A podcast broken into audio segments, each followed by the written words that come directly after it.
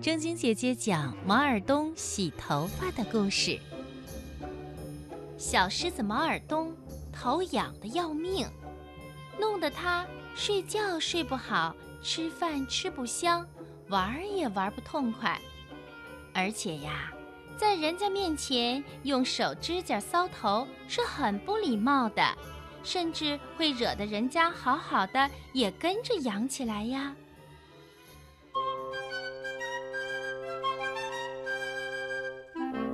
于是，小狮子毛尔东躲开了人群，一个人在田野里慢慢的走。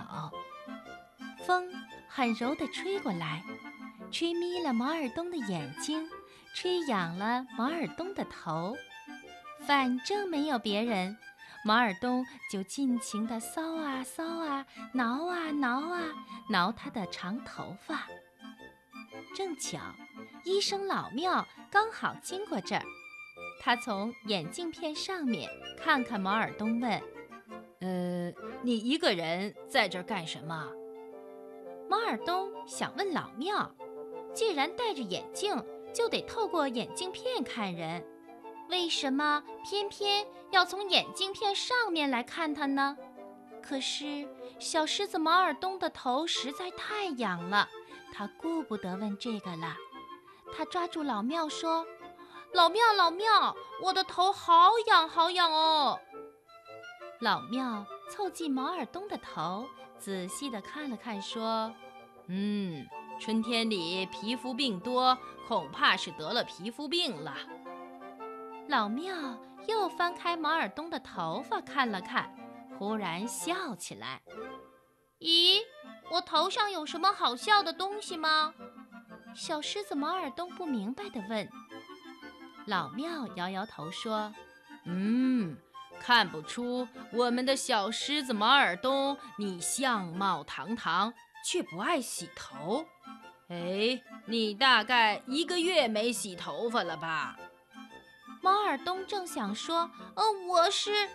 刚说了两个字，他就捂住了自己的嘴巴。这时，老庙已经大踏步地走远了。毛尔东小声地嘀咕说：“嗯，我去年春天才洗的头啊。听老庙的话说，好像他最多半个月就洗一次头发嘞。哎，我太讨厌洗头了。”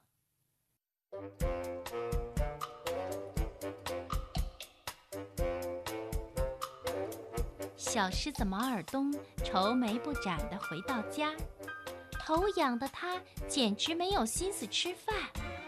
他从旧书包里掏出了一个破本子，还有一截铅笔头，在破本子上歪歪斜斜地写下了几个字：“毛尔东的洗头计划。”写完这几个字，毛尔东咬着笔头，趴在桌上苦思冥想。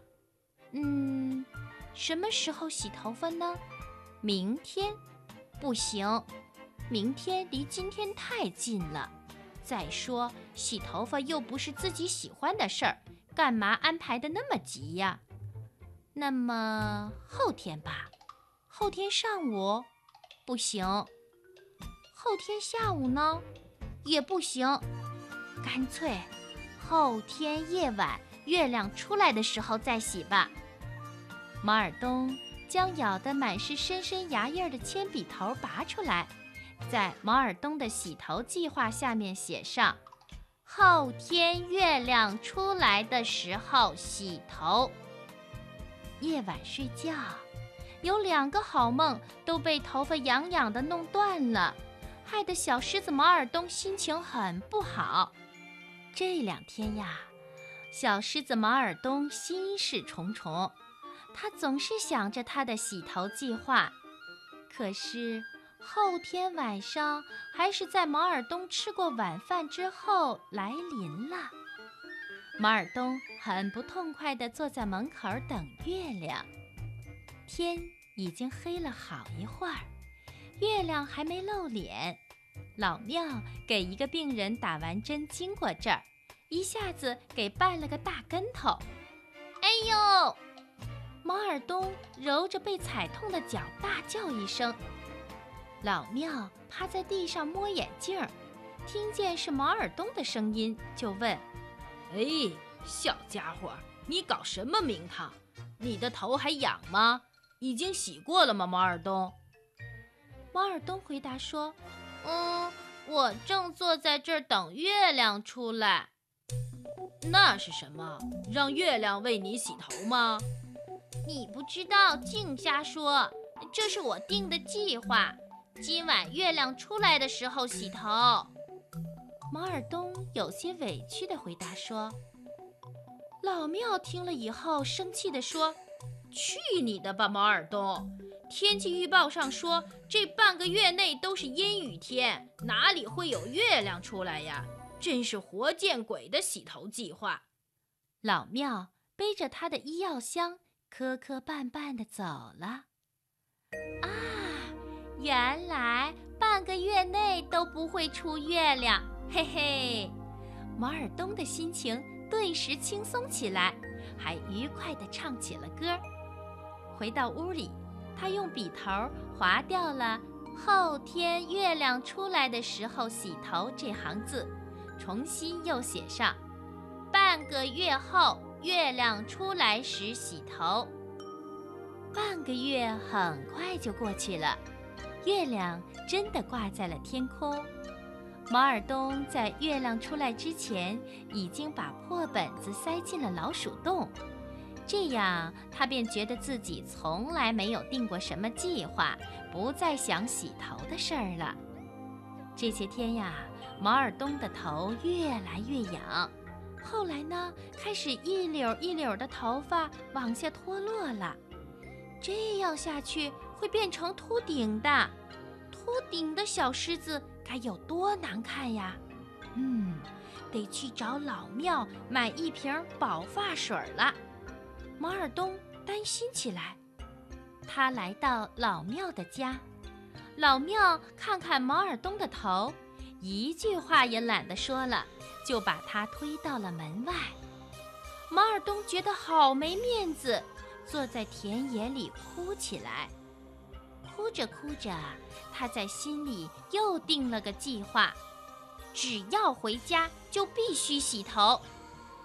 这个计划刚定好，毛尔东就觉得两腿沉重，再也不想回家了。他就在田埂上这么坐着。不知什么时候，天空布满了乌云，要下大雨了。回家吧，毛尔东自己问自己，自己又摇摇头。不一会儿，豆大的雨点砸下来，毛尔东可不在乎，他闭着眼睛，随便雨点怎么淋他。这时候啊。老庙在自己的屋里，一会儿左眼跳，一会儿右眼跳。他越想越觉得刚才自己对小狮子毛尔东太粗鲁了点儿。他心想：“嗯，毛尔东是不爱洗头发，我自己呢，不是也挺讨厌刷牙的吗？”于是，老庙穿上雨衣。决定去毛尔东家为刚才的失礼向他道歉。老庙穿过田野的时候，忽然看见前边有一个黑影儿，走过去一看，天哪，是小狮子毛尔东，他正在雨中瑟瑟发抖呢。老庙顾不上别的，抱起毛尔东就跑。毛尔东被雨淋得发了高烧。老庙一连给他打了八针才退烧。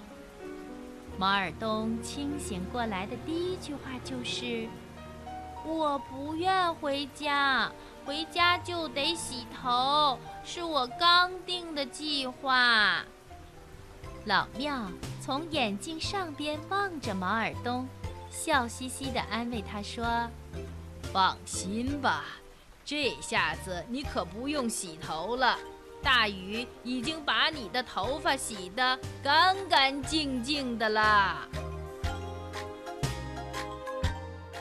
听故事的小朋友，你能告诉正经姐姐是谁帮助毛尔东洗的头发吗？